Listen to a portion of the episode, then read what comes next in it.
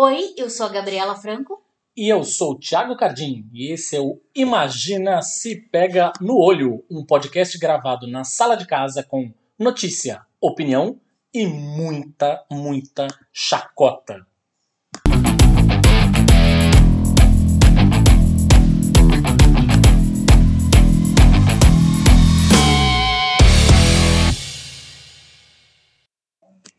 Olá, bom dia, boa tarde, boa noite, não importa a hora ou lugar.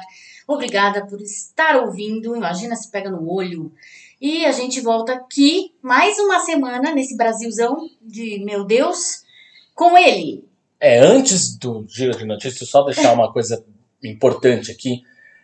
Eu até guardei isso no, no coração aqui pra gente falar logo no começo, antes até de começar o giro de notícias, que é o seguinte, minha gente, você tá aí escutando a gente, sei lá, tá no computador, tá no celular, abre uma outra aba aí, por exemplo, se estiver no navegador, e entra no site Quem Ama Não Arma. Agora, não deixa para depois, entra agora. Vai rolar uma votação essa semana no Senado de um projeto de lei, é de responsabilidade do relator Marcos Duval, tá? O senador chama Marcos Duval, cujo objetivo basicamente é revisar uma, um projeto de lei aí que é, oferece mais facilidade de acessos a armas, mais munição e menos capacidade de rastrear quem foi que deu o tiro. Ha!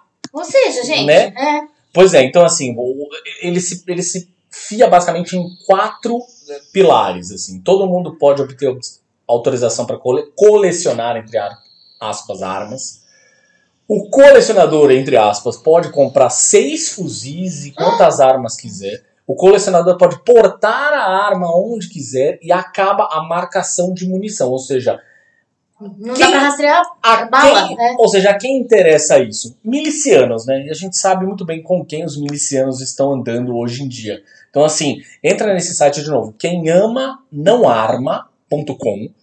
Você vai ver lá jeitos de se manifestar, você pode participar inclusive da consulta pública, entrar no site, entra no site, vota não, que é importante essa pressão popular, tem lá os links para você pressionar os senadores, enfim, gente, quisemos colocar isso aqui logo no começo do programa para você ir direto ao ponto, tá? Enquanto tá ouvindo o programa aqui, vai lá, entra no site e vota, se manifesta, faz barulho, porque essa PL da bala solta não dá não pra aturar, né? Não, não dá, não dá mais. Inclusive, a gente vai começar o giro de notícias com, com motivos para que isso não aconteça.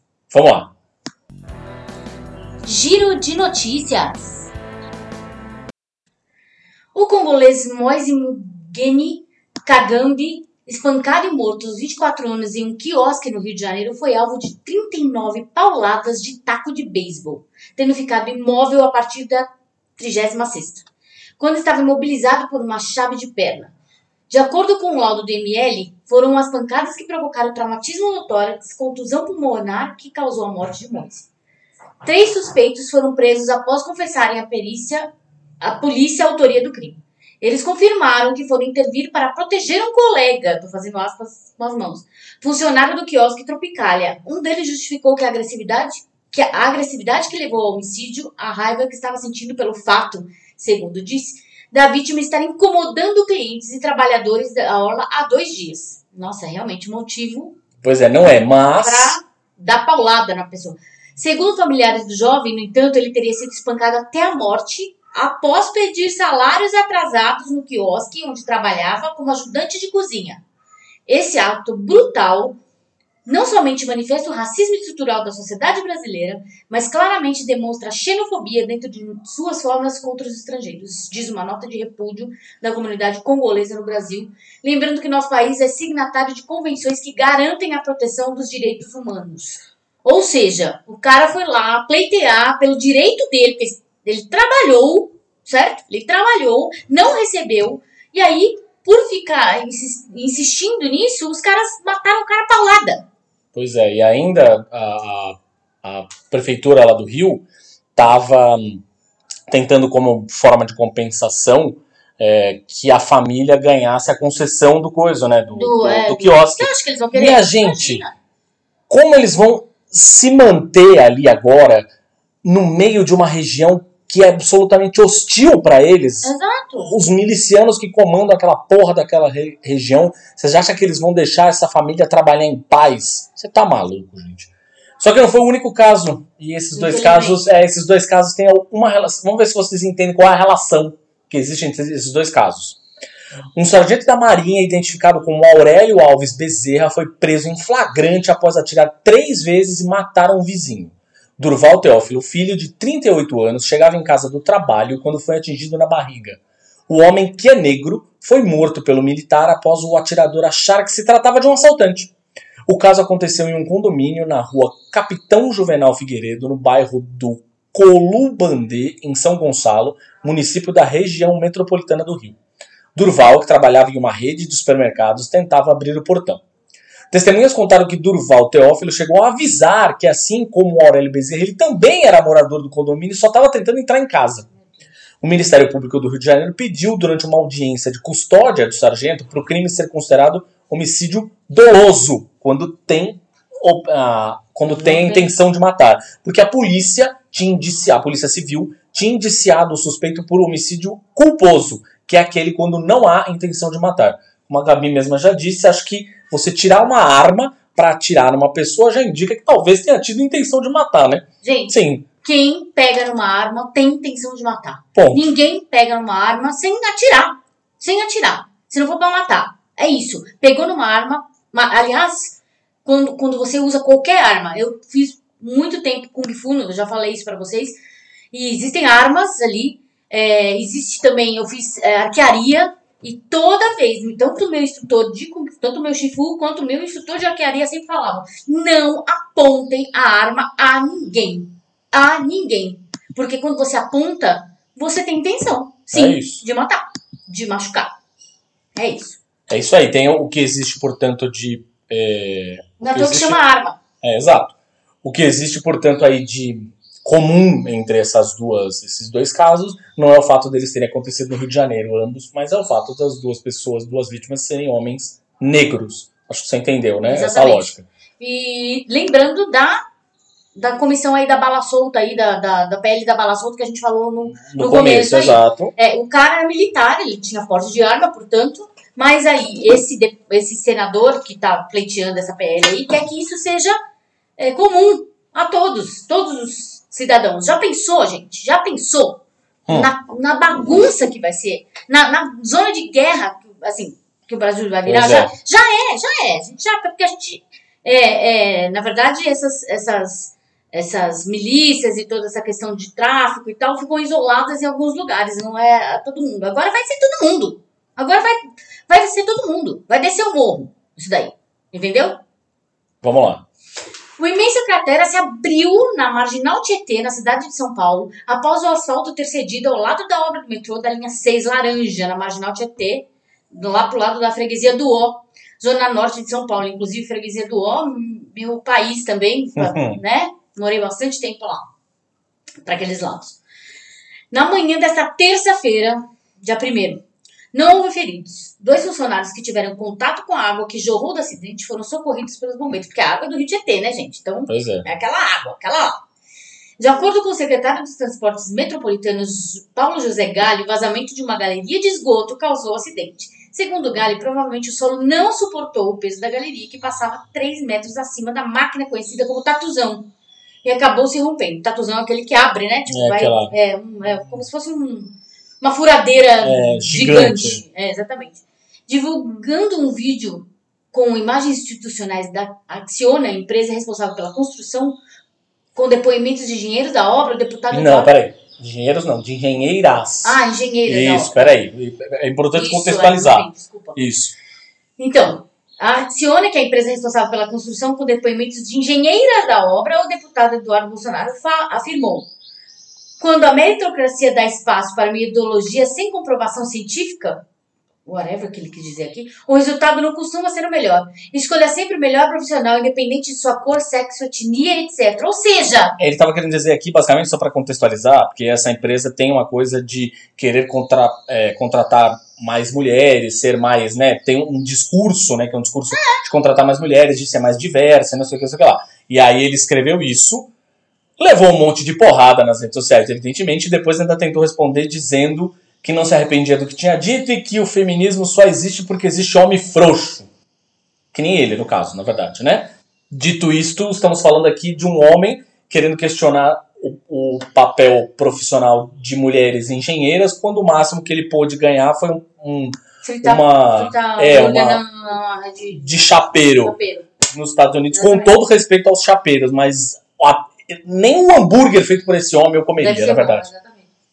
Mantendo ainda a tradição de falar bosta da família, o presidente papaizão bosta Jair Bolsonaro chamou dois assessores nordestinos de pau de arara durante uma live realizada na quinta-feira, dia 3. A fala aconteceu depois do presidente perguntar aos auxiliares a origem do padre Cícero, um antigo vigário de Juazeiro do Norte reverenciado pelos nordestinos. Aí abre aspas, disse Bolsonaro.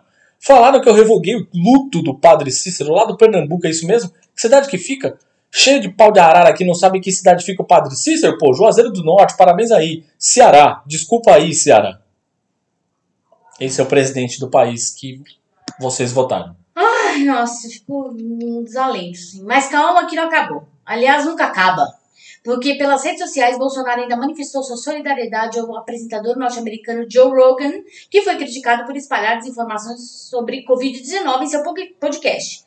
A gente já falou sobre isso no episódio da semana passada, né? Que o Neil Young tirou as músicas, né? A coisa toda com o Neil Young no Twitter. Bolsonaro escreveu em inglês, até vejam só. Não sei o que Joe Rogan acha de mim ou do meu governo, nem sabe que você existe, enfim.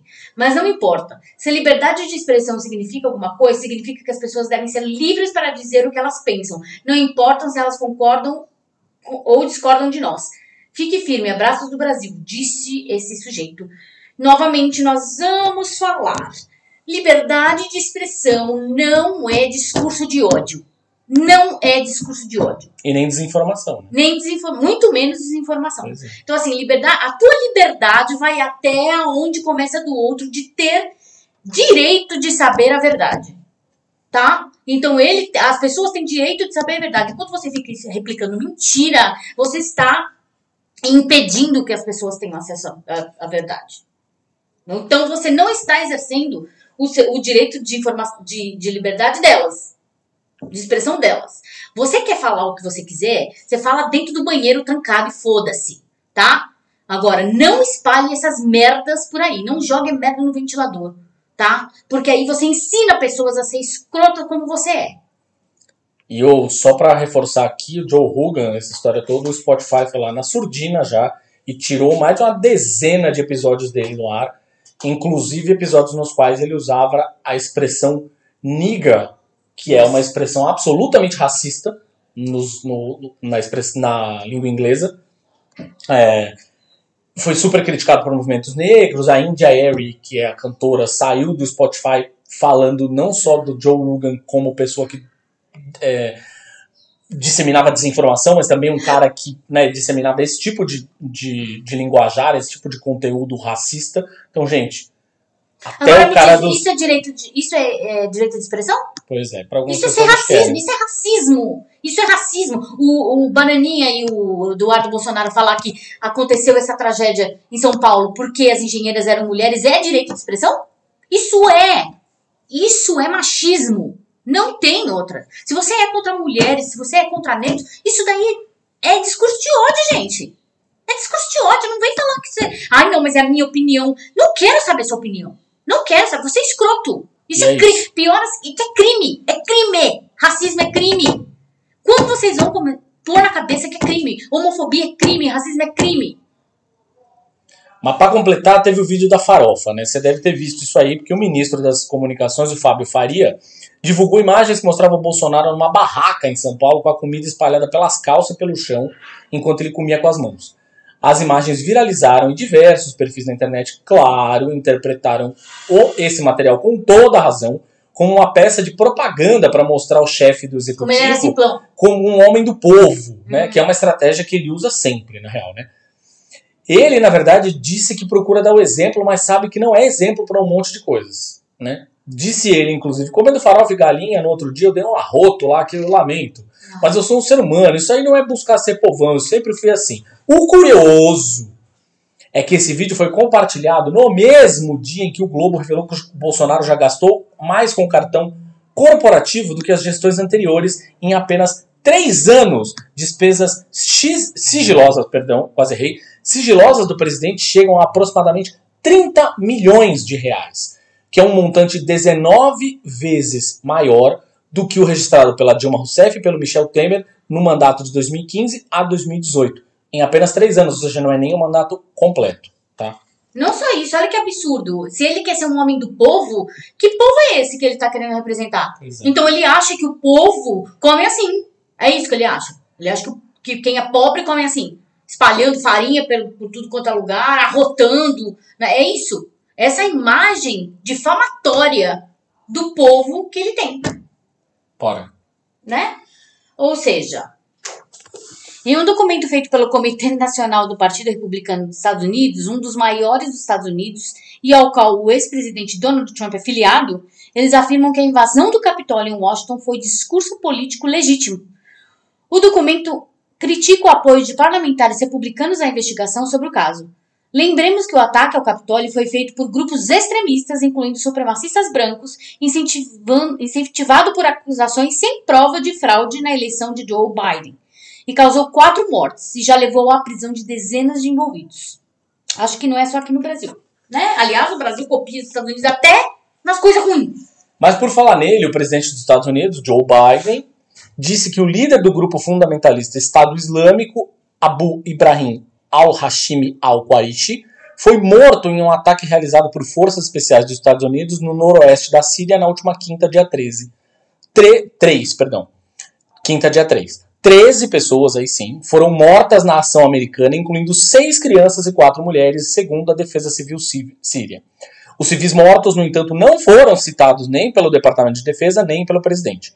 Funcionários de alto escalão do governo americano disseram ao jornal The New York Times que Al-Quraishi morreu ao detonar uma bomba que levava junto de si Ah, água. sim. Ah, Una Bomber, o homem Pois é. bomba. Porque todo, todo islâmico é um, um Um homem bomba homem bomba potencial. Foi a maior operação das forças norte-americanas na Síria desde a morte de Abu Bakr al-Baghdadi, então líder do Estado Islâmico, em outubro de 2019. Moradores da região relataram à agência Associated Press que a operação envolveu helicópteros, explosões e metralhadoras. O líder do Estado Islâmico estava em um prédio de dois andares que foi parcialmente destruído com o ataque americano. Presidente americano sendo presidente americano. é? Exatamente. Só lembrando que, por divulgar imagens, por exemplo, de, é, de da for das, das forças americanas assassinando civis por conta dessas, dessas operações dele, é que o Assange, por exemplo, tá preso, Pois é. tá? Então, vamos lembrar disso aí, né? Libertem o Assange, porque ele é, o- é isso, isso sim é contra a liberdade de expressão, isso sim é contra a verdade. Ele mostrou ali que, o- que os helicópteros estavam metralhando, inclusive foram repórteres da Reuters. Ele mostrou a galera, eles matando repórteres, matando civis ali no, no- no vazamento dele, no Wikileaks ali. E aí, o que, que aconteceu? Ele tá preso até hoje, com, com, com, com, com probabilidade de ser morto. Então, assim, tenho certeza que essa operação magnífica dos Estados Unidos aí de ter matado o líder islâmico não matou só o líder islâmico, gente. Ah, é. Matou um monte de. Matou um monte de civis, um monte de, talvez, de repórteres que estavam lá, pra ninguém falar nada, né? Isso é uma queima de arquivo isso daí. Pois é.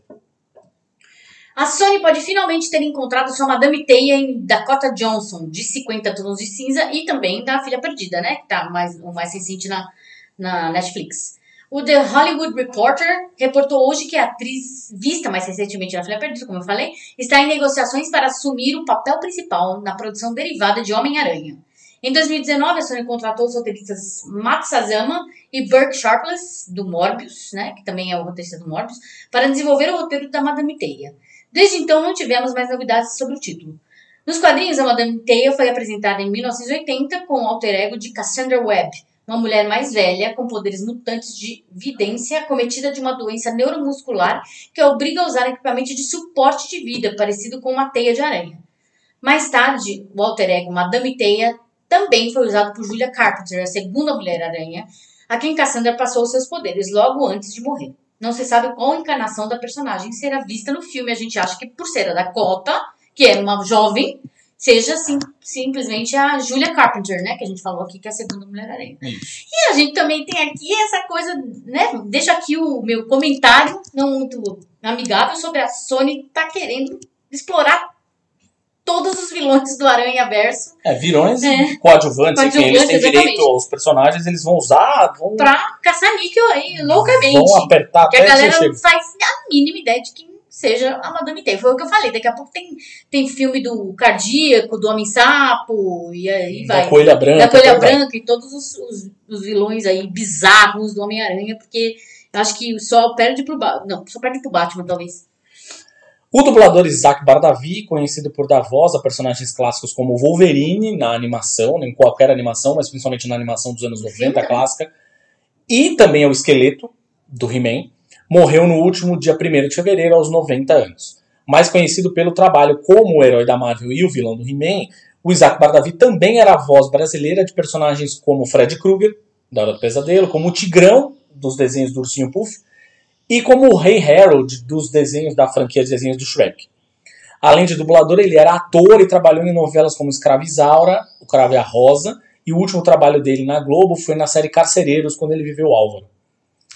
Isaac estava internado nos últimos dias para tratar de complicações relacionadas a um enfisema pulmonar, segundo a família, o estado de saúde dele já era grave. Ai, O Isaac, na verdade, teve uma, uma homenagem super legal. E o próprio Hugh Jackman, que encontrou com ele com o programa da- no programa daquele homem que a gente não gosta de dizer o nome aqui, mas ele encontrou no- com o Hugh Jackman no programa, de, num programa de TV, num talk show aí, e os dois conversaram e se abraçaram, enfim, e ele tem um videozinho super bonitinho do Isaac fazendo uma dublagem em cima dele, dele falando e tal. O Hugh Jackman fez uma homenagem super bacana. muito bonitinho, assim, aqueceu muito o coração.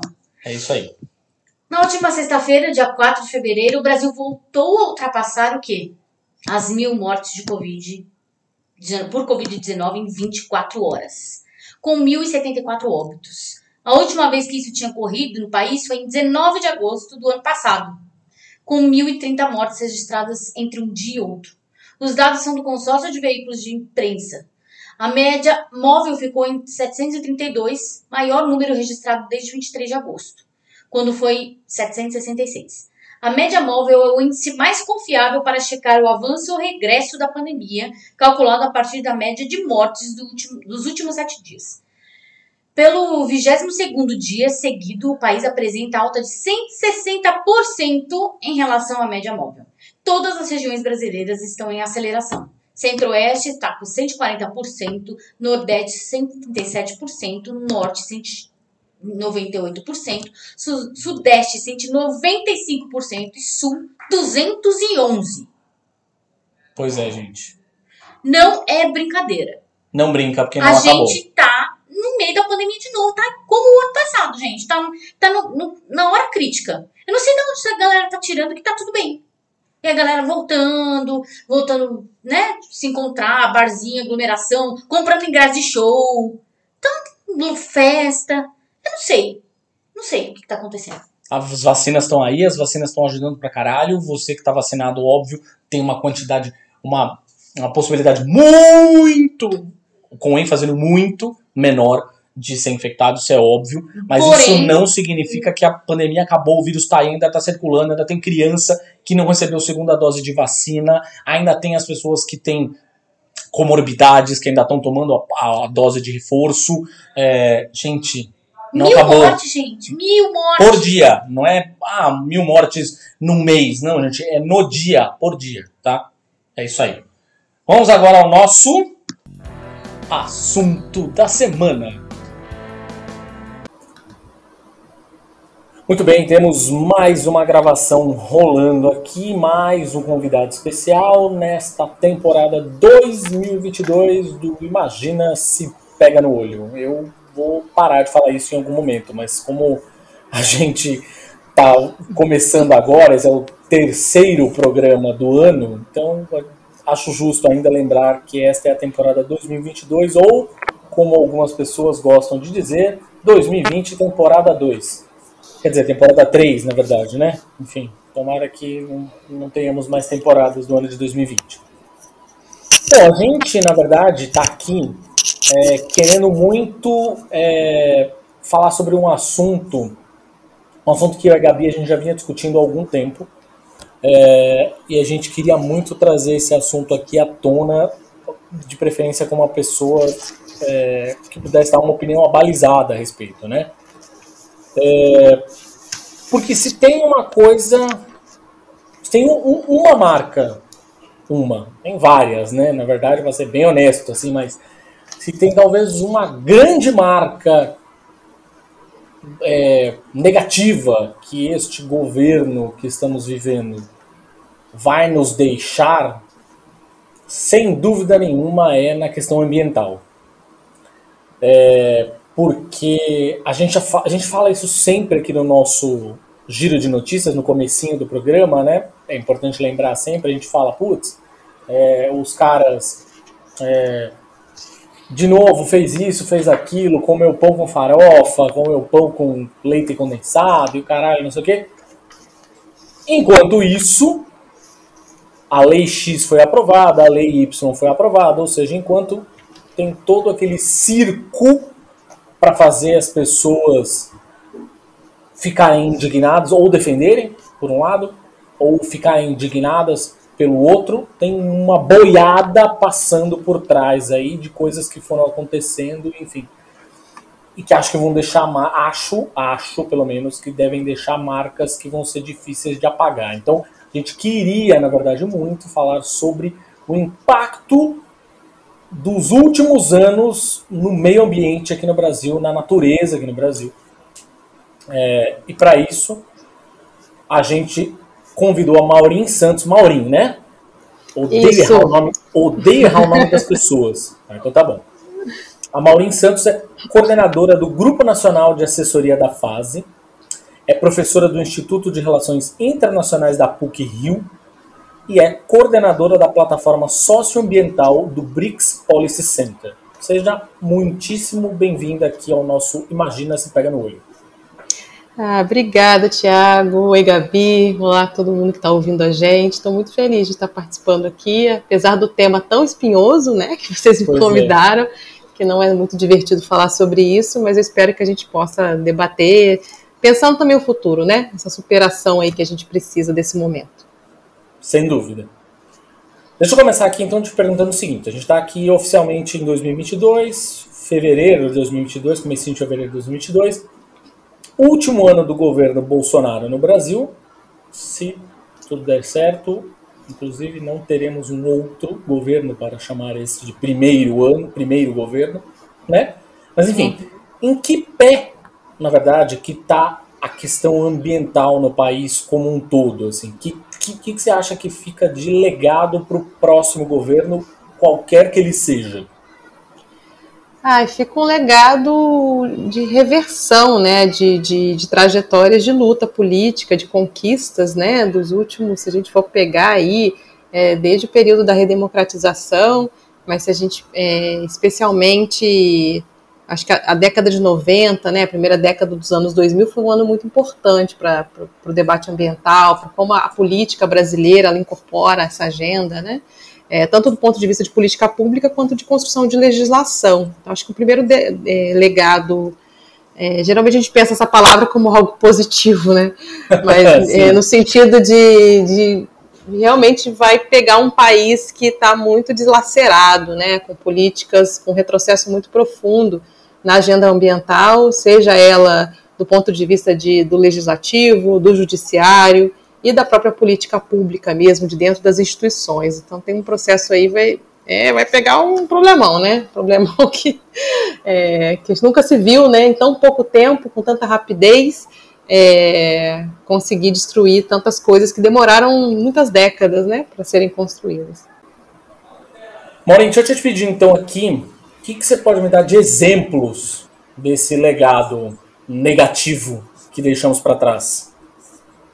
É, acho que do ponto de vista assim de, da instituição política, né, do é, o governo, o que, que ele fez, né? Ele foi muito hábil é, no sentido de eu fico muito chocada assim, né, nos setores como é que eles trabalharam aí na transição do governo Temer para o Bolsonaro para pegar tão rápido os eixos principais para atacar nesse desmonte, né? Se a gente for pensar é, que a primeira MP que ele publicou no dia 1 de janeiro né, é, de 2019, ele já desmonta, do ponto de vista institucional, várias instituições de referência mesmo, né? E mesmo dentro do Ministério, eles jogam as ações ambientais, vai para o Ministério da Justiça, vai para o Ministério da Agricultura, esvazia o Ministério do Meio Ambiente, que quase acabou ficando sem ministério, né? Vocês devem lembrar disso no início do governo.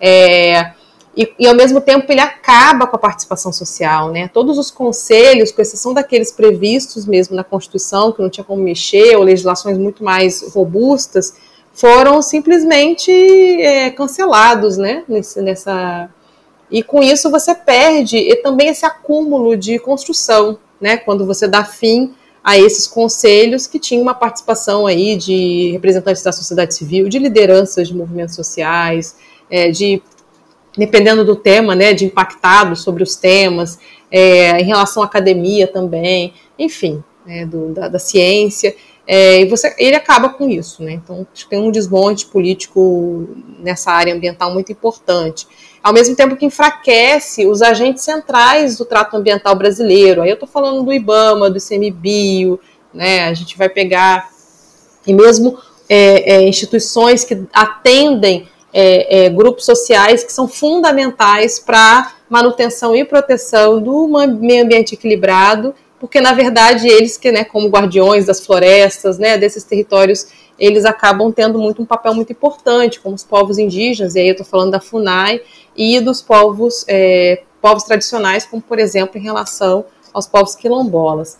É, do ponto de vista da legislação, nos dois primeiros anos do governo, eles pegaram tudo que era legislação infalegal, né? O que poder da canetada foi feito em relação a esse desmonte, que é a tal da boiada que o Salles falava na reunião.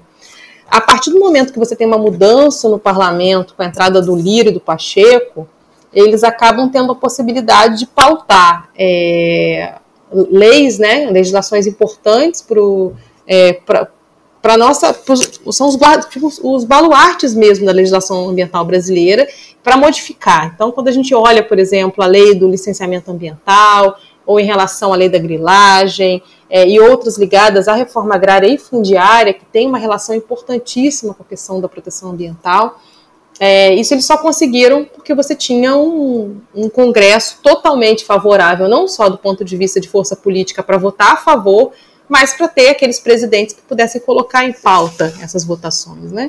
É, então a gente percebe que foi muito efetivo do ponto de vista do governo esse desmonte, né, socioambiental. É, e por fim, com impacto também dentro do judiciário, porque a gente sabe que tem um jogo de poder muito grande, né, de diversos setores, e aí a gente tem aí é, o agronegócio brasileiro como um dos setores principais é, que dão suporte, né, não só teórico, estratégico, é, mesmo da disputa de poder em relação a esse desmonte, quanto outros, mercado financeiro, mercado de terras, é, que da mineração, né, que entrou com muita força aí para além do agronegócio, especialmente nesse último ano.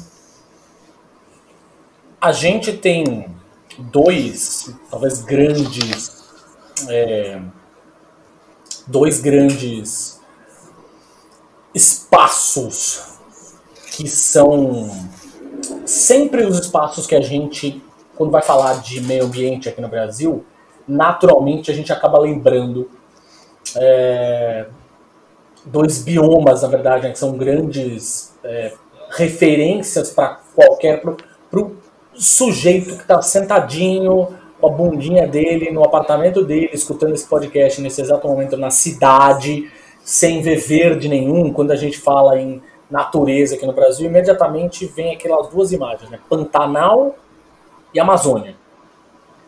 É...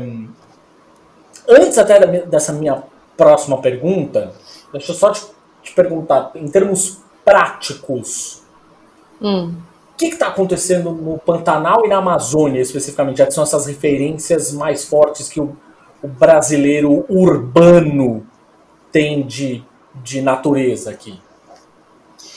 É, acho que não tem como não falar do desmatamento, que eu acho que é uma forma de ocupação, né? E aí é diferenciado, a gente tem coisas em comum entre o é, e aí você fala do Pantanal da Amazônia, mas eu queria falar do, da região ecológica do Cerrado, que ela é fundamental. Pode, pode também, falar, né? opa, opa.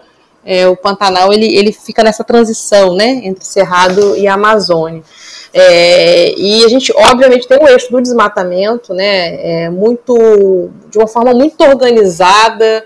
É, a gente teve esse dia do fogo na Amazônia, no ano seguinte um dia do fogo no Pantanal, é, uma trajetória né, de desmatamento muito profunda, é, o, o, o, DETER, né, que é aquele, aquele sistema que o INPE, o Instituto Nacional de Pesquisas Espaciais, apontou, é, ele, ele, agora de janeiro, ele pegou né, o período de janeiro e foi a pior destruição né, em relação ao desmatamento é, da Amazônia da série histórica contada desde 2015, 2015 né?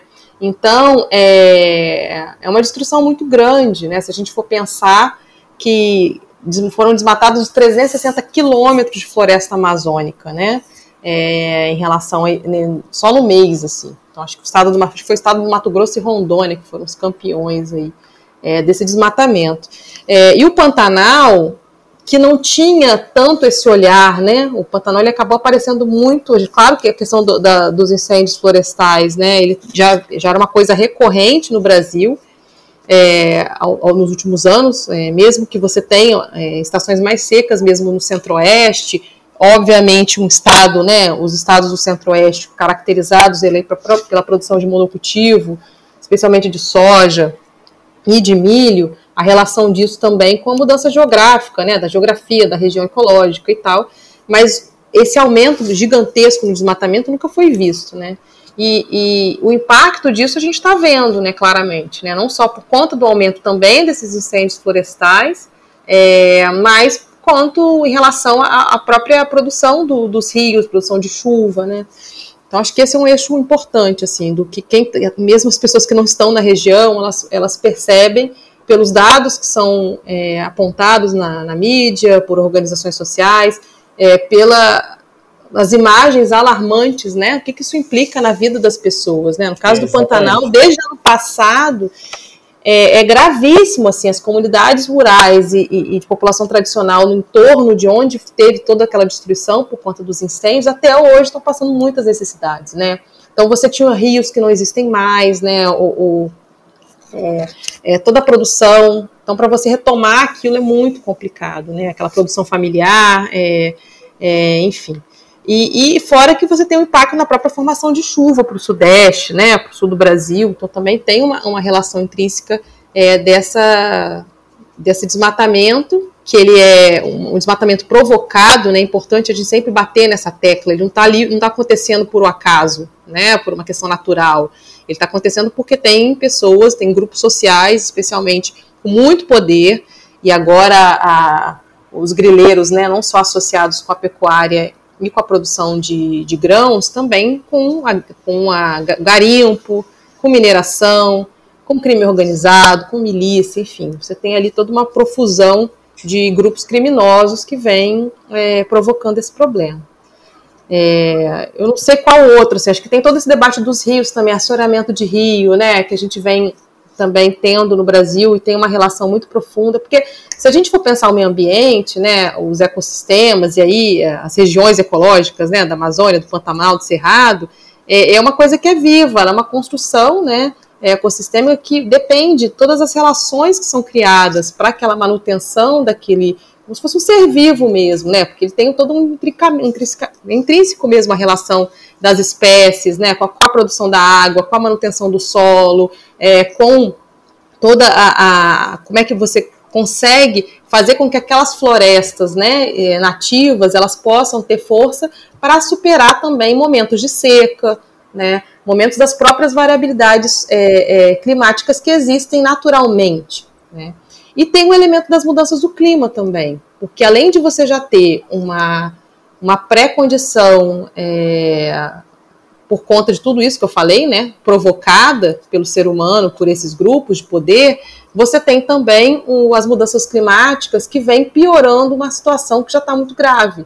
Né? Então, quando você tem frequências de fenômenos acontecendo em certas regiões que não aconteciam antigamente, ou uma mudança é, completa em relação à estação de ano, etc., né, a, a, falta de regularidade de chuva, por exemplo, em certos períodos do ano que não acontecia antes, isso tudo também pode ter uma relação profunda com a mudança do clima. Então, para quem não vive nessas regiões, é, não é porque não vive que não tem que estar tá também se mobilizando para que isso possa ser superado, porque realmente é, é, é o impacto para todo mundo. Claro que para quem está ali no dia a dia, obviamente vai ser muito maior, mas também vai chegar em quem está na cidade, se já não está chegando. Né? A gente fica com essa, né, de é, as pessoas não, não, não enxergam Vive isso, enfim, não vivem numa bolha. É, tá acontecendo tudo isso, tem impacto, como a Maurinho falou, tá, tem impacto nas chuvas. Se não chove aí na sua cidade, amiguinho, represas e afins secam. Se elas secam, você tem falta d'água, enfim. Eu tô não, falando de. E alimento? Não, eu tô falando de um impacto só. É isso que eu tô falando. É. Tô, tô, uhum. tô, tô, mencionando só um único impacto. Aí tem vários outros, ou seja, tem a alimentação, tem a, coisa, a mudança climática, a gente tá sentindo isso cada vez mais. Esse Mesmo verão. Em São Paulo, exatamente. A gente aqui em São Paulo, por exemplo, tá vivendo esse verão muito louco que. Só chove, faz frio. Só chove, não é verão, basicamente. Uhum. Então, assim, gente. Enchentes absurdas. Tá tudo interligado. Então, aí. assim, não é porque você mora na cidade que aparentemente você. Ah, isso. Né, o brasileiro tem. Não é só o brasileiro, não quero fazer também aqui a. é, fazer é, o síndrome de vira-lata. Né? Síndrome né? de vira-lata, não é só o brasileiro. Mas as pessoas que moram na cidade têm uma, uma visão muito egóica, egoística de como as coisas são, né? Porque ela tá acostumada a ir lá no supermercado, comprar o um negócio e comer em casa, ou pedir um delivery, que seja. E ela não consegue pensar em toda a cadeia que envolve o alimento que está no prato dela, né? Desde de mudança climática até legislações, por exemplo, que aprovam o uso de agrotóxico, que a gente já falou aqui também. No, é, a gente teve um episódio especial episódio só sobre especial agrotóxico. Ah, que legal. Então, assim, a galera não para pra pensar, gente. É, tipo, não foi. Aquilo não caiu do céu, não caiu, tipo, uma salada na tua cabeça, entendeu? Tipo, não tem uma máquina que você aperta o botão e fala salada e aparece a salada. Jetsons. É, entendeu? Não é Exatamente. Sai a mexerica, né, cortada já no gominho. Cortada, exatamente. A banana. Eu vi uma banana. Eu falei, gente, banana. Não, surreal. O supermercado é surreal.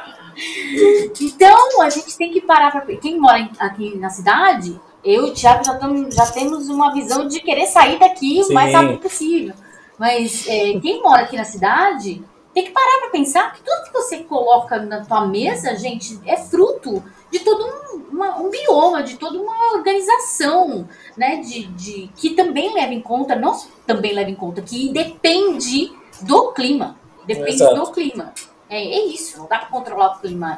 O ser humano ainda não, não criou esse robô aí que faz chover só em certos lugares. Né? Existem rumores. Estão querendo, vou te contar que eles estão querendo. E eu acho que vai piorar, porque vai ter os senhores do clima, né? Os senhores Exato, do clima que vão é. cobrar da gente para pedir chuva. É Exato, isso que vai acontecer. Exatamente, né? O Tem cacique uma... cobra coral já ficou pra trás. é braba a situação. Tem uma, uma, uma questão, portanto, falando, falamos de Pantanal, de Amazônia, não sei o quê, a quem interessa isso no fim? Ou seja, a quem interessa tudo que está acontecendo nessas regiões do Brasil? Ah, eu já falei vários nomes aqui, né? Agronegócio, mineração, garimpo, pecuária, que também é agro, né? O agro não é pop, né? Tech não é tudo. Ele também é isso tudo, né? Pois é. E ele, e na verdade eu acho que são assim cabecinhas que pensam muito curto prazo, sabe? Não pensa que eles também vão depender disso, porque eles precisam de chuva, eles precisam de água, eles precisam de semente, eles precisam é, é, de alguma, né, ponto de vista de qualidade do solo. Por mais que você tenha tanta tecnologia, e no caso do agronegócio brasileiro, né, muito mais que a pecuária, que eles mesmos falam que é super atrasada, é, utilizam né, das mais altas tecnologias, justifica isso como algo ambientalmente é, que segura né, a expansão territorial, ou que, que de alguma forma você tem uma, melhoria da qualidade do solo, ou aumenta a produtividade.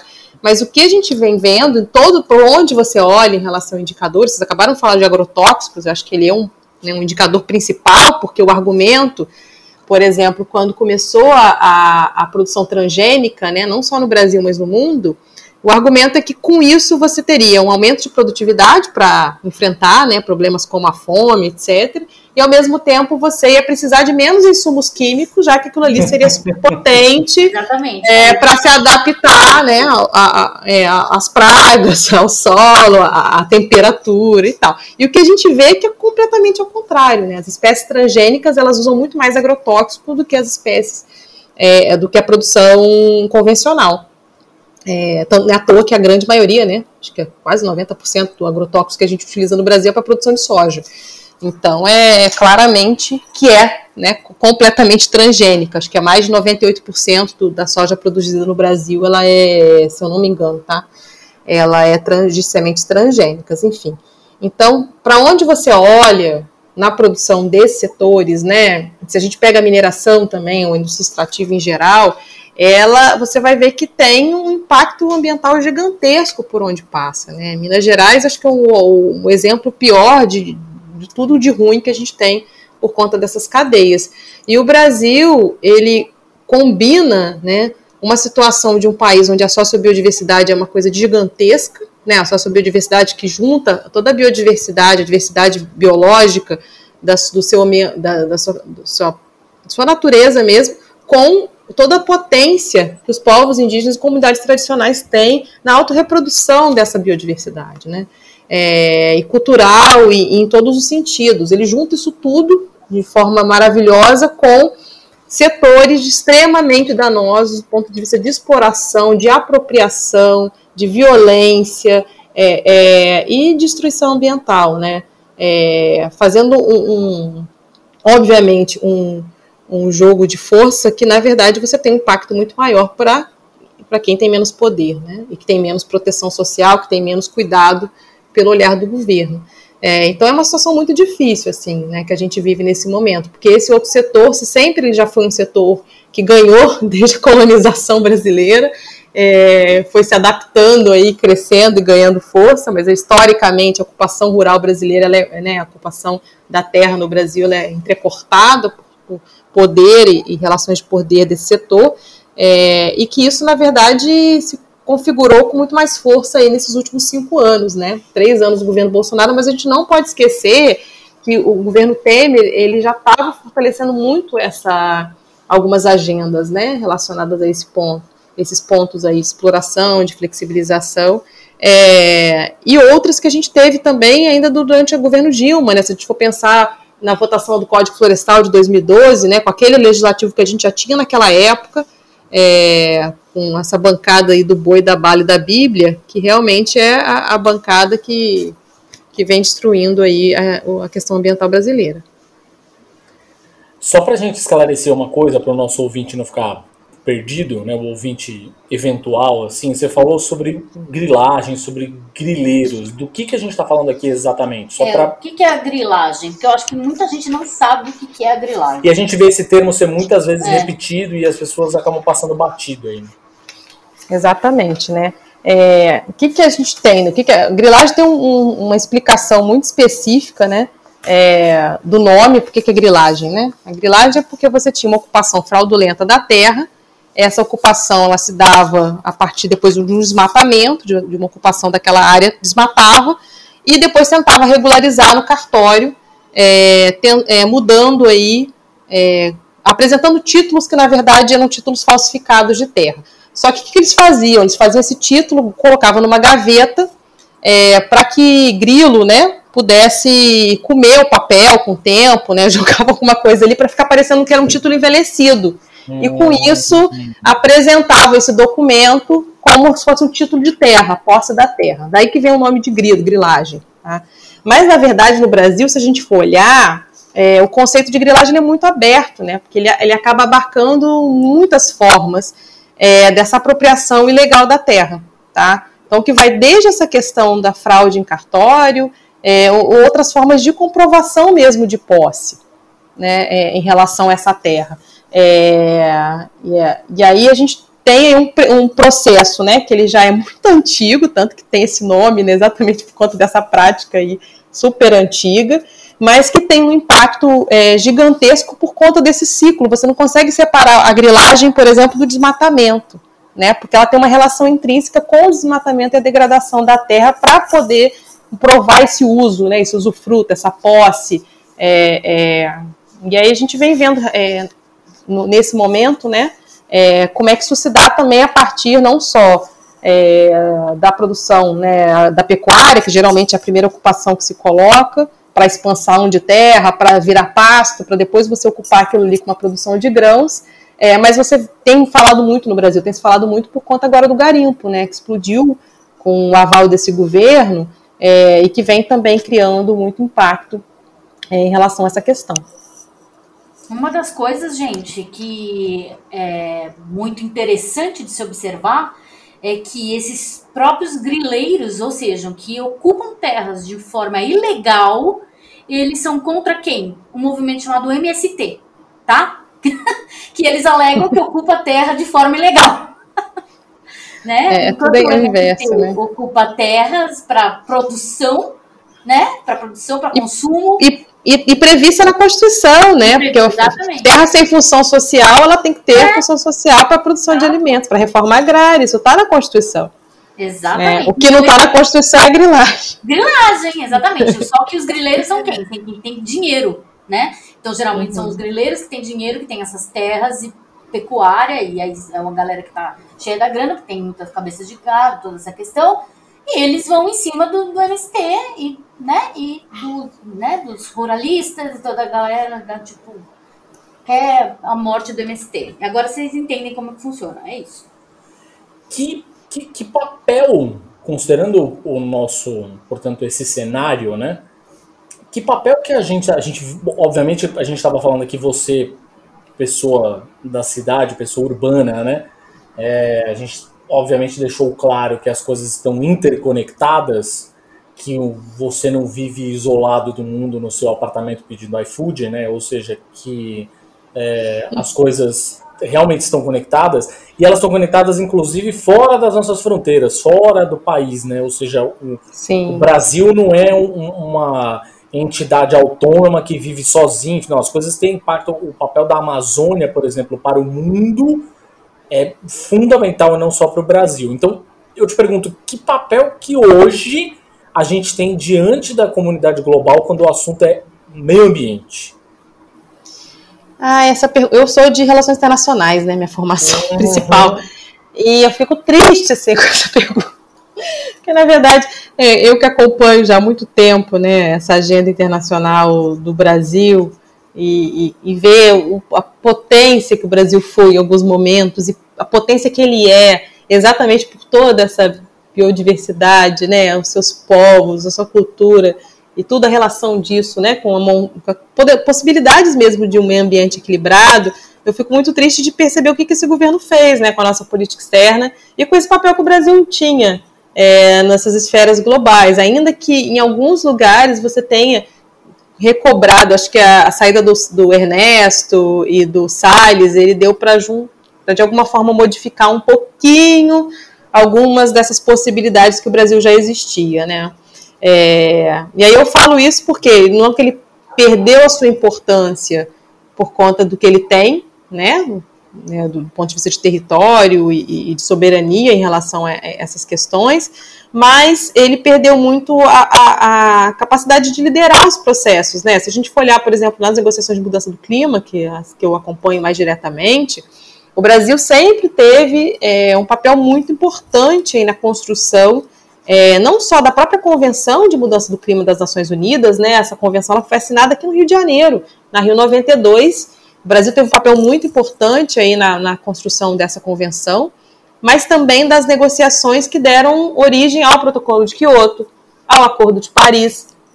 É, e se a gente for ver agora que, ao mesmo tempo que tinha né, essa, essa esse legado, a gente fala de um legado mesmo do, do país, por conta também de um instituto que é o, que é o Itamaraty, né, a gente tem que reconhecer que o Itamaraty, na formação de diplomatas brasileiros, com um reconhecimento internacional muito importante e que até isso esse governo tentou, né, jogou na lama é, em alguns momentos por conta da escolha daquele ministro lá, que eu, né, eu, já falei o nome dele aqui, mas eu nem gosto de falar, porque realmente foi um vexame, para né, vexame mesmo para o corpo diplomático brasileiro, né, que a galera tipo, ficou escondida das coisas, porque passava no corredor, ninguém entendia nada fora do Brasil, né, o que, que é isso, quem que, que esse, essa pessoa está falando essas coisas, né, uns negacionismos falcatrua, assim, umas coisas muito, muito ruins mesmo.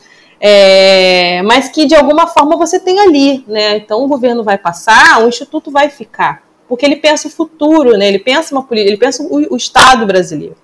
Né? Então tem muita gente ali que tem essa função de pensar esse Estado brasileiro. E aí a questão ambiental ela, ela faz parte disso. Tá? Então eu acho que o Brasil tem um papel muito importante. Ele tem muito importante. Ele teve esse recuo por conta é, dessa buraco mesmo que esse governo atual jogou todas as nossas políticas, né, nacionais e internacionais, mas que eu acho que tem mudando e aí a gente tem essa esperança de que mude mesmo esse governo, um setor que com certeza ele deveria voltar, né, a ter a sua, a sua importância é a política externa. E aí a questão ambiental ela entra com força novamente, especialmente a mudança do clima, que é onde o Brasil tinha é, o que dizer, o que propor e, e, e, com pessoas muito, muito boas, assim, muito competentes, sabe?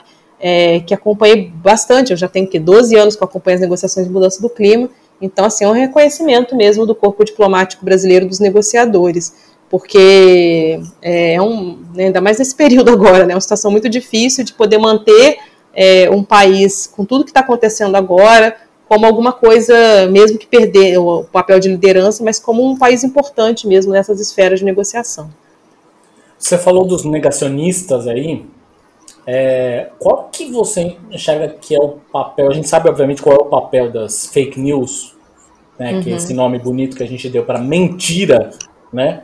É, mas a gente, obviamente, enxerga o papel das fake news, por exemplo, na saúde, o quanto está tendo de impacto né, no, no, nas campanhas de vacinação, essa história toda. Mas, é, enfim, menos impacto do que deveria, ainda bem, né? Brasil é um país que é o país do Zé Gotinha.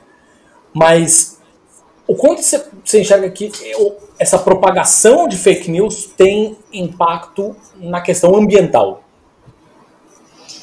Ah, é, é muito complicado, né? Teve impacto sim, porque, por exemplo, até 2018, é, o governo Bolsonaro iniciou em 2019, a gente não tinha esse debate sobre negacionismo no Brasil, tá?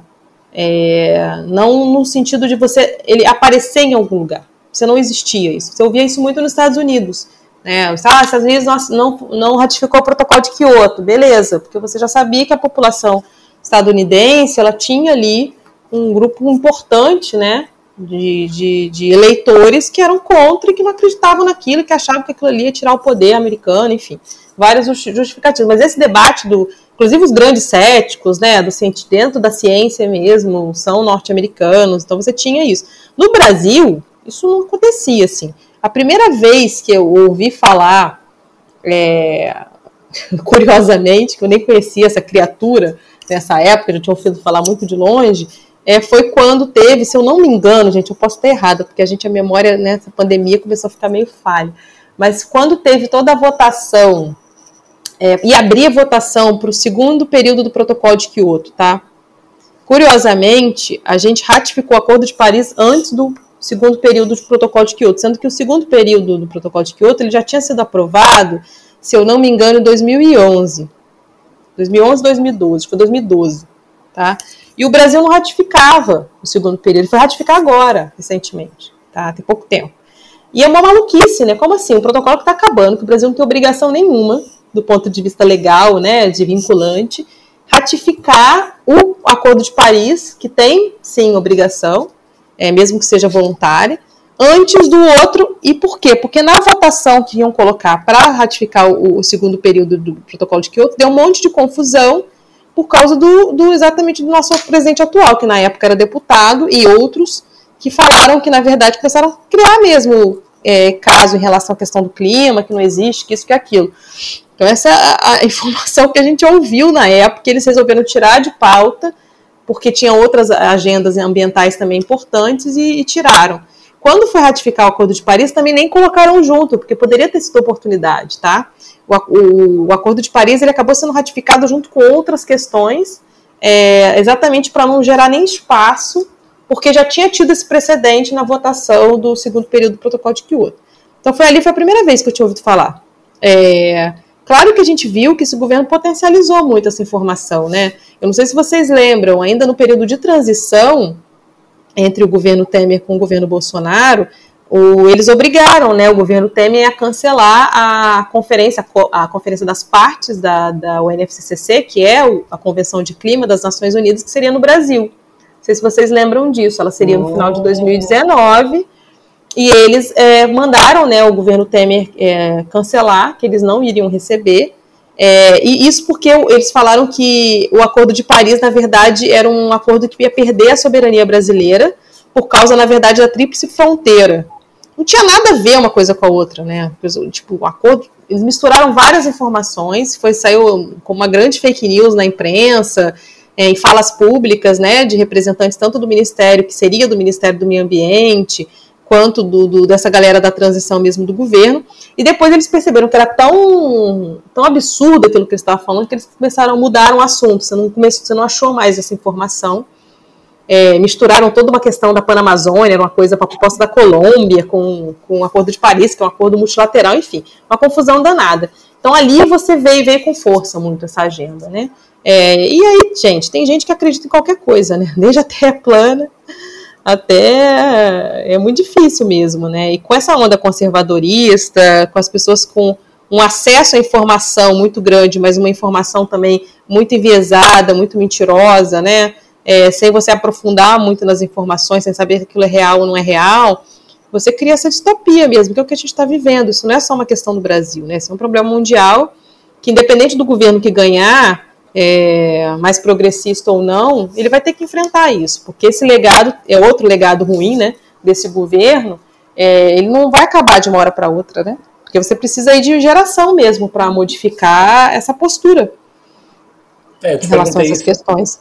Eu, eu, te perguntei isso justamente porque essa coisa, por exemplo, do fogo na, na Amazônia, no Pantanal e tal, durante muito tempo, obviamente, a gente escutou as pessoas nos últimos anos, né? Eles repetidamente teve um, uma argumentação de não.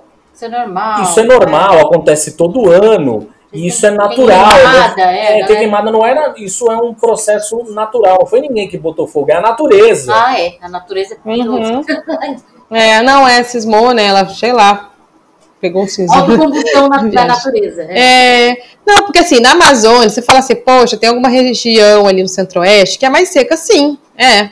Né? E não só porque é mais seca pela região, se você pensar Brasília, né, alguns Mato Grosso do Sul, Mato Grosso mesmo, mas porque você tem ali um agronegócio instalado com uma produção de commodity absurda há várias décadas, né, que acabou com a questão geográfica, né, que mudou ali a, toda é, essa questão mesmo de climatologia local. Se você vai em área de monocultivo, compara uma área de monocultivo com uma área que era floresta. É, é, não tem comparação, né? Em relação à questão da umidade, é, qualidade de solo, etc, etc.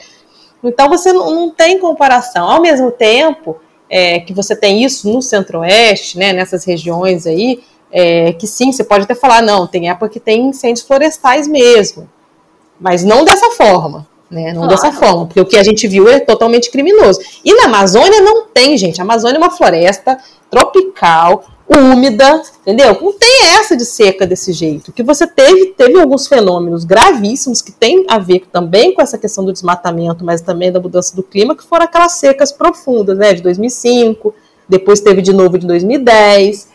É, mas isso não está associado a essa relação com os incêndios florestais. Isso é totalmente criminoso a gente tacando fogo porque quer tacar fogo, entendeu? porque quer abrir pasto, porque quer expandir área agrícola. No, ali na linha de frente, primeiro eu vou falar, vamos fazer essa pergunta primeiro. Assim, ali na linha de frente, com tudo que aconteceu, com as mudanças das leis, aquela história toda, essa galera se sentindo poderosa, é, poderosa fortalecida e tal, ainda existe espaço tanto lá quanto em termos de lei mesmo, né? É, tem espaço ainda para resistência, para luta ali no dia a dia, para não, não vai acontecer não. Olha, se eu te falar que não tem, eu nem ia estar tá aqui, né? Porque a verdade, a gente tem que agarrar na, na, na força do povo, né? Então, assim, se tem um elemento que a gente vê que o povo brasileiro não desiste nunca extremamente resistente, né? E a sua resistência ela extrapola até para esse desequilíbrio de poder tão profundo, né? Tão desigual, essa desigualdade tão profunda que a gente vive no Brasil. Então, o que a gente vê, o que os povos indígenas conseguiram fazer nos últimos três anos é de uma. A gente tem que ter um reconhecimento, assim, é, muito grande, né, na população brasileira, é, em geral, é, de como esse povo é fundamental é, e o que, que eles fizeram para poder resistir isso tudo, né? É, com as estratégias, com todo o seu giro global, com a, a captação de recursos financeiros para apoiar a sua luta, todo, não, acampamento Terra Livre do ano passado, que conseguiram fazer presencial, né? Isso dá um vigor para a luta política, né? Para todas as lutas políticas, né? É, não necessariamente só as indígenas, isso foi muito importante. E a gente vê as populações, as outras comunidades tradicionais, né, os povos tradicionais, resistindo bravamente, diariamente, a esse poder de fogo, é, literalmente, do agronegócio brasileiro e desses outros setores, né, como a, o garimpo, como a mineração, como a pecuária, enfim. É, então tem muito espaço para luta. É, é, ter, né, só se resiste com essa luta, que ela é diária, cotidiana, né, que não a galera da linha de frente quem dá esse suporte também, né, para que essas causas elas possam ter algum impacto, é, não só nacional, mas também global, para dar visibilidade para isso, para conseguir de alguma forma que a imprensa possa cobrir essas questões e, e apontar, né, é, é, essas saídas, ao mesmo tempo que a gente vê é que algumas estratégias elas foram muito importantes para tentar segurar vários processos em curso, né? É, por exemplo, o pele da grilagem acho que é um exemplo, né, de como, apesar de ter sido aprovado ano passado no, na Câmara dos Deputados, né, mas que aí já é, depois de muito custo, né, mas eles tiveram várias derrotas, né, no, no, no, período anterior, é, por conta da mobilização nacional e da mobilização internacional, né. É, a gente teve outras também, mesmo de algumas MPs que caducaram por conta da pressão política.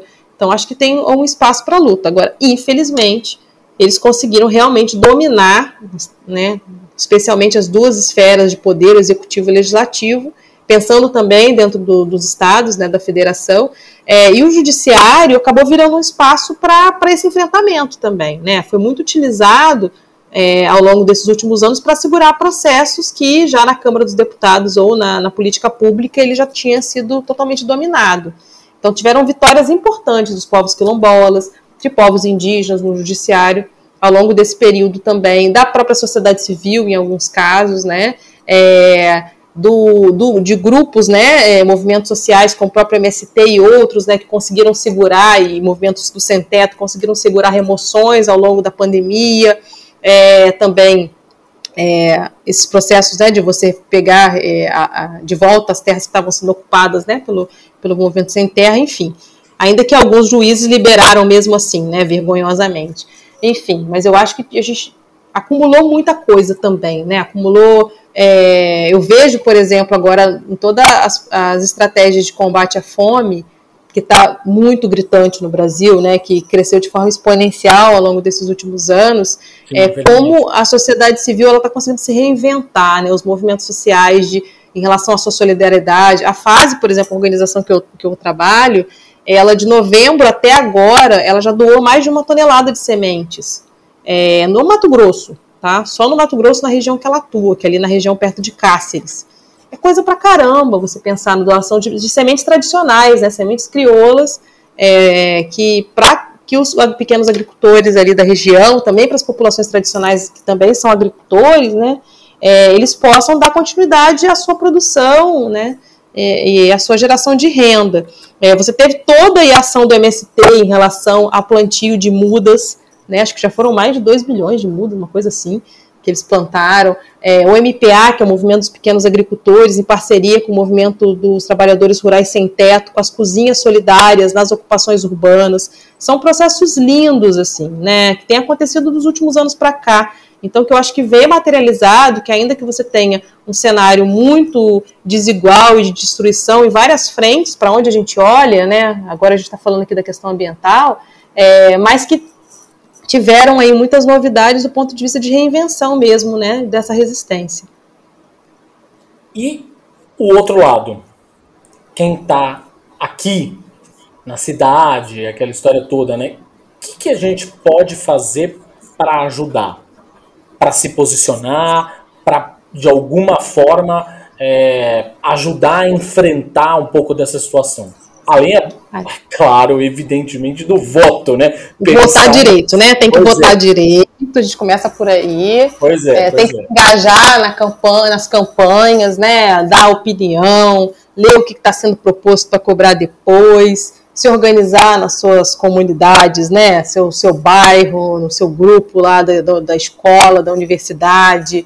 É, pensar como é que você constrói esses coletivos, né? O que, que eles podem fazer em relação a todo esse debate político que a gente precisa, porque precisa de um momento aí de retomada, né? É, vai ser isso, né? Uma reconstrução, uma retomada que ela vai precisar. A gente lá na fase chama de retomada para quê, para quem, como, porque já tem muitos processos, né? De propostas que são extremamente é, de favorecimento desse status quo é, de poder nacional. Então a gente quer, na verdade, que seja algo realmente para enfrentamento da desigualdade, para geração de emprego, é, para de proteção ambiental e não essa economia verde aí que só, só beneficia esses setores, enfim. É, então, acho que esse é um primeiro ponto. O segundo ponto é pensar nas ações. Eu sou meio crítica à questão da ação individual, porque eu acho que a ação individual não resolve o problema, ela está longe, né? Ela acaba criando uma ilusão de que você fazendo, apagando a tua luz, economizando a tua água e separando seu lixo, você vai realmente resolver o problema. Não vai. Por isso que a questão da ação coletiva é muito importante. Mas ela é didática, né? Ela é, ela é didática, ela é ações que, que favorecem você a, a ter uma uma é chama, coerência entre aquilo que você defende e aquilo que você vive, né? Então elas são importantes também para isso, para você pensar e a partir daquilo ali como é que você pode transformar pensando numa mudança coletiva. Então, quando for comprar alimentos, por que, que você não compra da feira local? Por que, que você não procura um grupo aí, um coletivo é, que está fazendo compra direta de agricultores familiares, camponeses ou de movimentos sociais como o MST? Em São Paulo você tem o Armazém do Campo. Em São Paulo vocês têm movimentos pequenos agricultores, tem uma série de outros, né? Que fazem as cestas é, que vendem alimentos saudáveis. Então, por que, que você não financia? Porque isso é uma forma de você estar tá gerando renda para aquele agricultor, tirar os atravessadores que não pagam nada, e com isso você fortalece o movimento social para o futuro, né? Então, acho que essas ações, sim, elas, elas sim, elas têm potencial de impacto muito grande, porque não adianta, gente, ficar pagando três reais na diária para captar carbono, ou a, a onça pintada, você dá mais três reais para manutenção. Cara, é, é, a mudança real não funciona dessa forma. Tá? E ao mesmo tempo a gente acaba sem querer financiando um monte de falcatrua, um monte de solução que não realmente não vai no eixo central da transformação que a gente precisa para uma construção mesmo de um mundo que possa ser é, ambientalmente sadio, né, que as relações sociais, né, que a gente acabe com esse racismo estrutural que a gente vive, é, com essa desigualdade, que porque a questão ambiental ela não é sozinha, né? Ela é socioambiental, porque ela tem toda uma conexão aí com, com, com a questão do ser humano mesmo e da natureza, né? A gente é parte disso. Boa. É... A gente aqui, olhando para o futuro, a gente estava falando de. Falamos, obviamente, de tudo que aconteceu, né? Mas agora falando de futuro. Não, de novo, não importa qualquer que seja o governo agora, que seja. Bom, se for um governo de extrema direita, enfim, pegou o prato cheio, né? É. é, pegou o prato, tá montadinho ali, mas se a gente estiver falando de um, de um governo minimamente progressista ou ah, me dói até um pouco dizer isso, mas enfim, de centro, talvez, sei lá. Né? Não. É, a gente mas, sabe enfim, que não existe, não, não existe. Pois é, é, dói um pouco ter que dizer isso, mas enfim. Temos esse governo assumindo aí a partir de 2023. Uhum. O, com o cenário que a gente tem hoje, é possível fazer alguma mudança? É possível fazer uma ou tem algo, alguma coisa que está absolutamente irreversível? Tem uma mudança a sei lá, curto, médio prazo, assim, que se possa mexer depois de terem bagunçado todo o coreto como fizeram ao longo desses quatro anos? Cinco ah, anos, tem. né? É, claro que a gente não vai conseguir reverter. É impressionante, destruir é facinho, né, gente? Foi mais que provado. É, exato. Que é isso, você pega o fogo, por isso que pega fogo rápido. Você joga, pega fogo, é muito rápido. Porque construir demora décadas, né? Pra gente conseguir uma lei, conseguir aprovar aquela lei lá no choro, enfim. É, então, claro que vai ter muita coisa que a gente não vai conseguir fazer é, nesses próximos quatro anos, Mas eu acho que, do ponto de vista estrutural, né, de algumas leis essenciais que sejam possíveis reverter, claro que a gente precisa do Congresso, né? A gente sabe que o Congresso, se o pessoal continuar votando ruim do jeito que vota, vai ter muita dificuldade de ter um Congresso mais acessível para essas questões, né? É, mas caso a gente tenha a possibilidade também de ter um Congresso acessível, eu acho que tem algumas coisas que, assim, do ponto de vista do executivo, vai ser possível mexer a principal delas é a questão da participação social, você garantir de volta essa participação social que faz tanta falta é, nessas proposições e nessas coisas concretas que acabam na implementação, né, de várias dessas políticas de proteção ambiental. É, outro caminhos, né, como é que você reconstrói alguns baluartes legais mesmo importantes que a gente perdeu é, em relação em matéria de direitos, né, porque os direitos socioambientais, né, estão todo o direito, o debate do direito à terra, é, todas essas questões elas estão muito intrínsecas na relação com a proteção também ambiental, da biodiversidade, enfim, das espécies, etc. É, a gente tendo também é, um Ministério do Meio Ambiente forte, capaz, que possa reverter aí, de certa forma, esse desmonte que aconteceu dentro do próprio Ministério, da, dos institutos como o IBAMA, né, o ICMBio, etc. Como é que você fortalece novamente esses institutos? é, e a fiscalização, né, você retoma esse processo. Então, acho que isso é possível, assim, né, nesse período. Mas questões mais profundas, né? Como é que você vai reverter esse desmatamento? Isso demora um tempo maior. Como é que você vai instalar uma política nova Sim. que possa ter aí um, um, impacto nos primeiros anos? Mesmo assim, você não vai. Aquilo que você já perdeu, já perdeu, né? Vai demorar um período para você, né?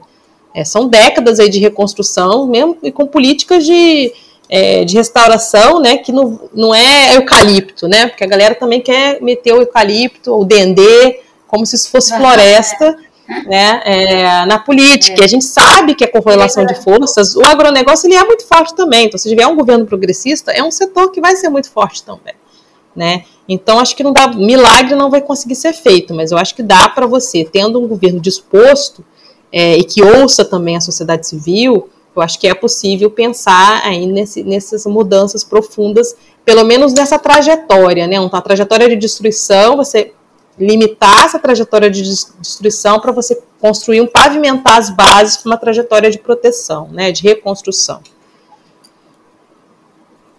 É Muito bem, Maurinha, queria te, te agradecer imensamente por essa conversa. Acho que é uma Obrigada, conversa crucial, assim, porque a gente tende muito a ficar. Enfim, tem uma série de outras questões que estão muito na nossa cara, claríssimas.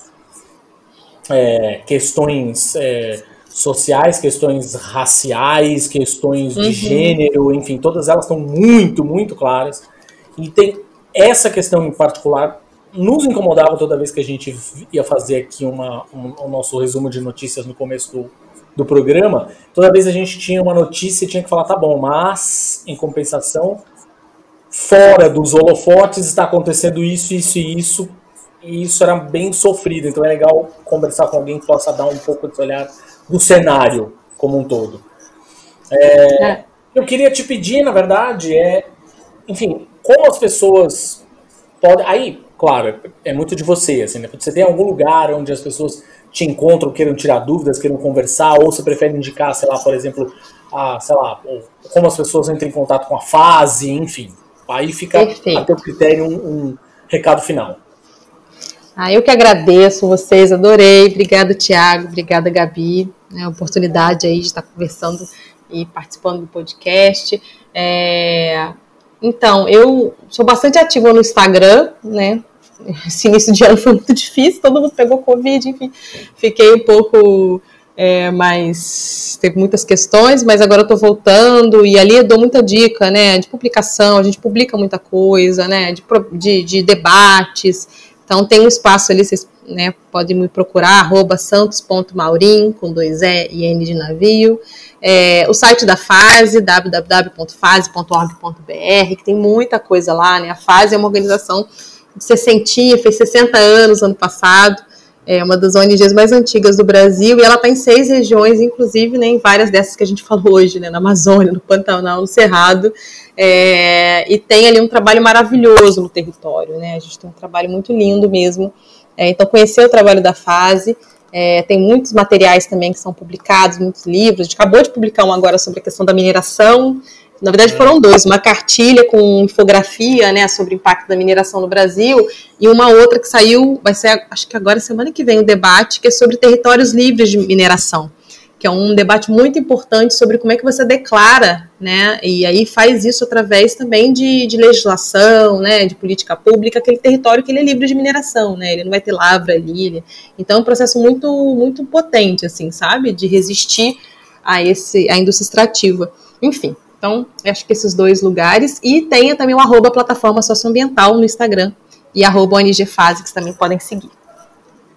Perfeito. Obrigada, Maurinho. Muito obrigado. incrível. É, espero que a gente possa também contribuir com a sua, né, com a sua peleja aí, com a sua luta, levando esse podcast também para a galera que precisa ouvir. Ai, muito bom, gente. Obrigada. Obrigadão. Espero que a gente possa conversar no próximo ano numa situação muito diferente. Ah, sim. Pois é, né? Podia ter um 2.0 para a gente falar. E aí? Quais as expectativas? É. Caso mude, né, gente? A gente fica nessa esperança. Tamo aí. Obrigado, Obrigada. gente. Tchau, tchau. Dicas culturais.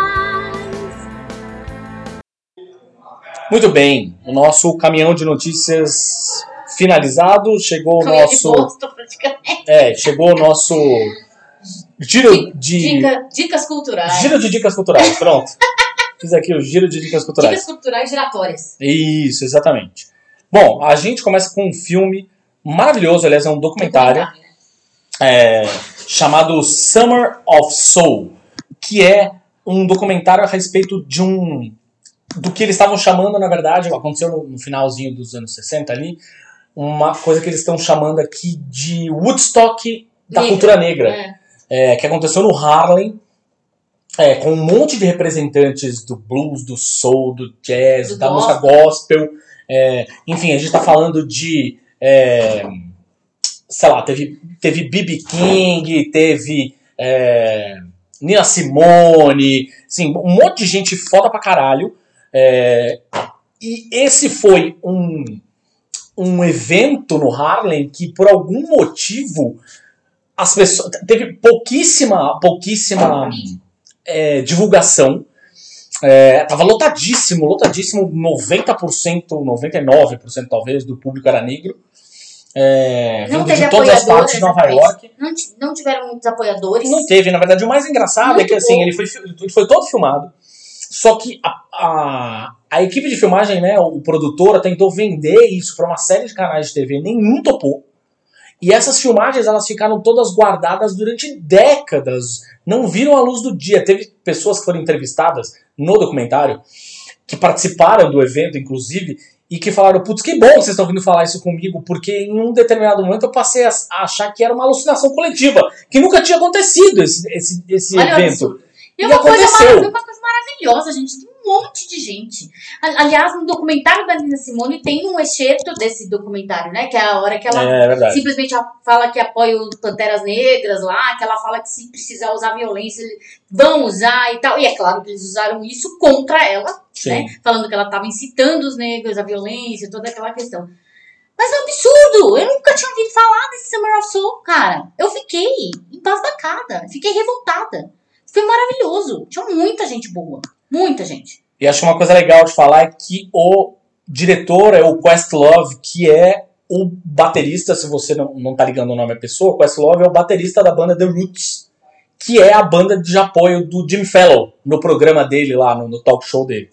Então é um cara que é um puta produtor badaladíssimo, é músico, enfim, um puta produtor badaladíssimo e que tá estreando agora como é, diretor de cinema. Outra Summer coisa, of Soul. Exatamente, outra coisa. Existem grandes chances agora, dia 8 de fevereiro, do Summer of Soul estar entre os indicados do Oscar. Talvez você esteja ouvindo isso, inclusive, neste momento, quando Exatamente. sair os indicados ao Oscar. Então, fica aí de olho no Summer of Soul, que é um puta de um documentário sensacional, que foi injustiçado e a gente sabe por quê, né? O nome disso. Tá aí no coisa, tá aí no, no se você procurar nas, nas, nas principais plataformas de streaming, ele tá no Telecine para assistir. E aí a gente tem uma outra série que, na verdade, eu amei demais, que é Yellow Jackets, que está na Paramount, né? Na, Paramount Plus. É Paramount Plus, na, na plataforma de streaming da Paramount Plus, que faz parte da É, Você consegue assinar a Paramount Amazon. Plus via Amazon, é Amazon. isso. A Amazon tem aquele esquema de você consegue assinar várias outras plataformas complementares via. Exatamente. Que é uma, uma série muito legal, que conta a história de um time de futebol feminino, na verdade futebol mesmo, soccer, né? Americano, que vai é, disputar o torneio é, federal, e aí o avião cai. Cai numa, num- num- numa parte erma da floresta do Canadá. E aí as meninas ficam isoladas ali. E acontecem muitas coisas enquanto elas estão isoladas ali que a série trata de uma forma incrível de, de tensão, assim, suspense e um monte de reviravolta sensacional dessas adolescentes. Eu gostei muito porque a série é protagonizada só por mulheres, muito, tem um ou dois meninos, e eles mostram a, assim, a adolescência e, a, e, a, né, e as mulheres de uma forma muito natural, assim, tipo, com tudo, tudo, tudo. Tipo, inveja, é, amor, é, sexo e intrigas. Como que as mulheres. Tipo, oi, não existe esse universo feminino que vocês estão pensando. Tipo, nós somos iguais. Exatamente. Então eu gostei muito disso, porque é Sim. muito realista. Muito realista que mostra. Não tem aquela exacerbação da feminilidade, de mostrar mulheres mais suavizadas, ou sempre felizes, bonitas. blá, blá. Não, é real. Gostei muito. É, uma, pra mim é meio Lost, assim. Tem, É. um, tem um, quê, um quê de Lost, porque ela vai alternando entre passado e, e Ela futuro, conta, né? ela conta as duas versões, assim, né? Tipo, passado e presente, passado e presente. passado Elas presente. no, mostra elas adolescentes lá depois do acidente e elas já adultas, Adultas. as que sobreviveram, na verdade, como elas estão lidando com o, tudo que Trauma, aconteceu, é. com os traumas de tudo que aconteceu hoje, Sim. enfim, algumas com família, casadas, e blá blá blá, não sei o quê. Tem a. a- Inclusive, participação da Juliette Lewis Da- e da, da Christina Christina Ricci, que tá sensacional pra variar, né? A Christina Christina Ricci tá sendo ótima. Christina Ricci. Maravilhosa. Bom, de gibis aqui eu comecei a ler uma. uma comecei no mateio que a gente tinha, pelo menos aqui em casa, né? A Gabi já tinha lido, e aí eu fui É, atrás por ler também. Por minha causa, na verdade. E aí eu fui ler que é essa fase do Demolidor, escrita pelo Chip Zdarsky. O, o Chip, na verdade, pra mim, é talvez um dos roteiristas mais é, habilidosos hoje dos quadrinhos de heróis, assim, né, da- do eixo Marvel DC. É, da- da- contemporâneo, assim, né, dá pra, é um cara que escreve super bem, sei lá, da, da mesma leva de um Tom King, da mesma leva de um é, Jason Aaron, que eu gosto bastante também, enfim, da, da mesma leva dessa, dessa do Al Ewing, né, do Al Ewing do Immortal Hulk, que a gente já falou aqui, inclusive, é, é um cara que eu acho que escreve super bem e ele pegou uma fase nova do Demolidor, agora que tá saindo aqui no Brasil, mas ainda tá rolando nos Estados Unidos, então não é uma coisa que já, já se encerrou, né? Que nós temos o Rei do Crime como prefeito de Nova York, é, temos lá o, o Demolidor se é, question- questionando a sua relação com a fé, que acho que é uma, uma coisa muito legal também, ou seja, essa coisa da, o jeito que ele faz o Demolidor questionar, putz, é, o, o uso que ele faz da violência né, contra o- os criminosos, justamente ele que é um cara super católico, super é, ligado com a figura de Deus, ainda que use uma roupa de um demônio, né, É, mas É. é, é, tem toda uma explicação. que é proposital, na verdade, é. que é proposital. Ele é o párea, né? Ele é o que faz a justiça é por outro muito, lado, né? É muito legal, assim. é- é- Eu, eu achei muito, muito boa essa, essa fase, assim, do Demolidor bem, bem pé do chão, bem, inclusive, é, conectado com esses dois itens que acho que são os dois itens mais importantes da história do personagem, que são a fé e essa coisa tão intrínseca que ele tem com a cidade de Nova York, e principalmente com a cozinha do inferno. Então, assim, essa relação dele com o lugar onde ele vive é muito bem trabalhada e, inclusive, tem uma porrada de participações especiais ao longo dos. A gente leu até agora cinco volumes, né, daqueles encadernadinhos menores que a Panini está lançando, que junta cinco, seis edições das americanas. É, e tem uma porrada de participações especiais, mas a participação especial que faz mais sentido de todas é a do Homem-Aranha, que é justamente o outro personagem que é intrinsecamente ligado à cidade de Nova York. São os dois personagens mais urbanos da Marvel, mais ligados com a figura da cidade. Então, a relação que existe entre os dois, ele- porque eles são muito diferentes entre si, é muito bacana também. O, o, o roteirista que já escreveu Homem-Aranha, inclusive o Chip Zdarsky, é, acerta é, perfeito. Assim. O Darcy, ele é, além de roteirista, ele é desenhista, ele desenhou com Matt Fraction naquela série sensacional, Criminosos do Sexo. E eu É recomendo pra vocês, É é, maravilhosa, muito boa essa série, cara. É com um argumento completamente absurdo, porém muito bom.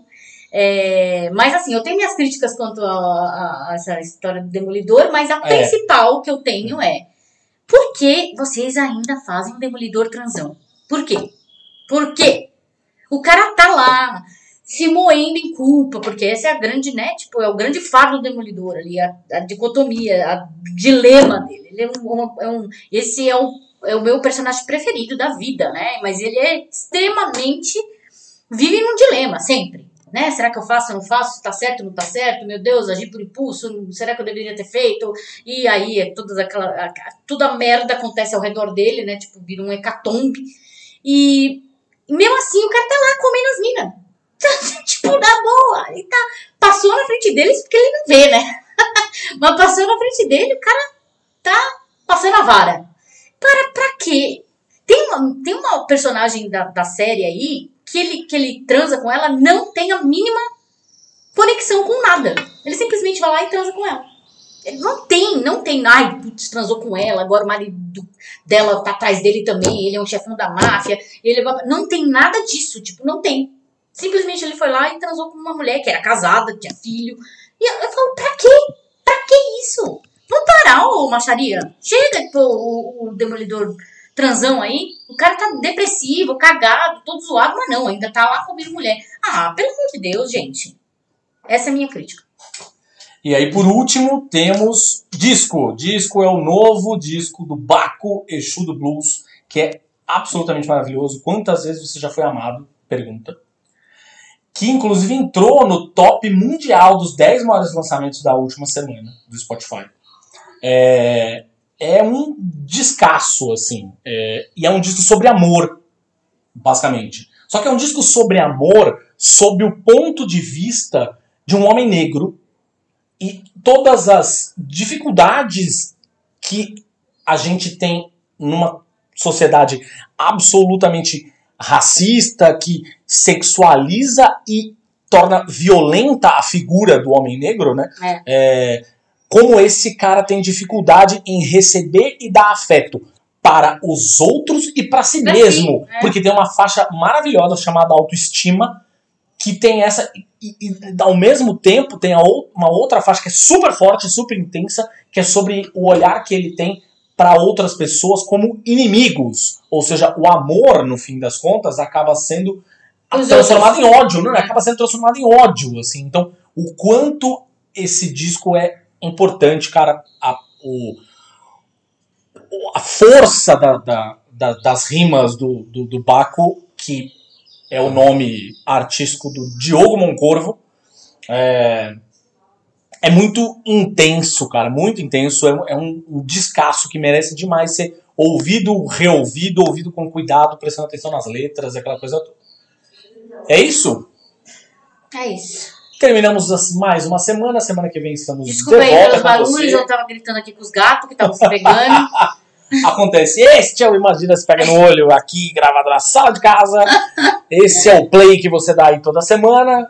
No Spotify, no Deezer, no Google Podcasts, Apple Podcasts, Amazon Music. Estamos em todos os lugares aí. Sim, a gente ainda está no Spotify e ainda deve ficar durante um tempo. Que vamos lá, cobrem do Spotify e não dos pequenos criadores que precisam da plataforma ainda para sobreviver, para ser vistos e ouvidos. Exatamente. Então cobra lá do Spotify. Se vocês Tira quiserem, esses cobra lá do merda aí Spotify. do Spotify, exatamente. Expulsa esses caras aí. Cobra lá do Spotify. É, acho muito importante. Se você optou por sair do Spotify, tem problema nenhum. A gente está em todas as outras plataformas. E também no imaginaspeganololho.com.br. Essa semana tem episódio do nosso outro podcast quinzenal, Imagina Se Pega no Ouvido. A gente bateu um papo com o Igor Miranda sobre as paixões musicais dele. É um, um dos melhores jornalistas musicais hoje em atividade. Então ele falou sobre discos, é, discos, sobre artistas favoritos, sobre é, shows inesquecíveis. Enfim, vai lá escutar no Imagina Se Pega no Ouvido. É o outro podcast tem um olhinho igual ao do Imagina Se Pega no Olho, mas tem duas orelhinhas. É outro podcast. E é isso. Sigam a gente nas redes sociais: Twitter, Facebook, Instagram. E sempre que vocês puderem, compartilhem. Dê sugestões de pauta também, por favor, converse com a gente. Vocês não falam com a gente nas redes sociais, a gente não entende isso, não entendo. É, mas aí vocês falam em outros, de outras formas, o que é bizarro. Gente, É. estamos aí. Compartilha. A gente sabe que vocês estão ouvindo, que vocês estão compartilhando, os números mostram, mas, gente, fala lá. a gente. Ajuda nós a aparecer também, É. tá? E outra coisa, fica em casa. Mil mortes por dia. Fica Hum. em casa se você puder. E se não puder, usa a porra da máscara. Uma máscara boa, tá? PFF2, N95, por favor. Beijo, se cuida, tchau! Imagina se pega no olho!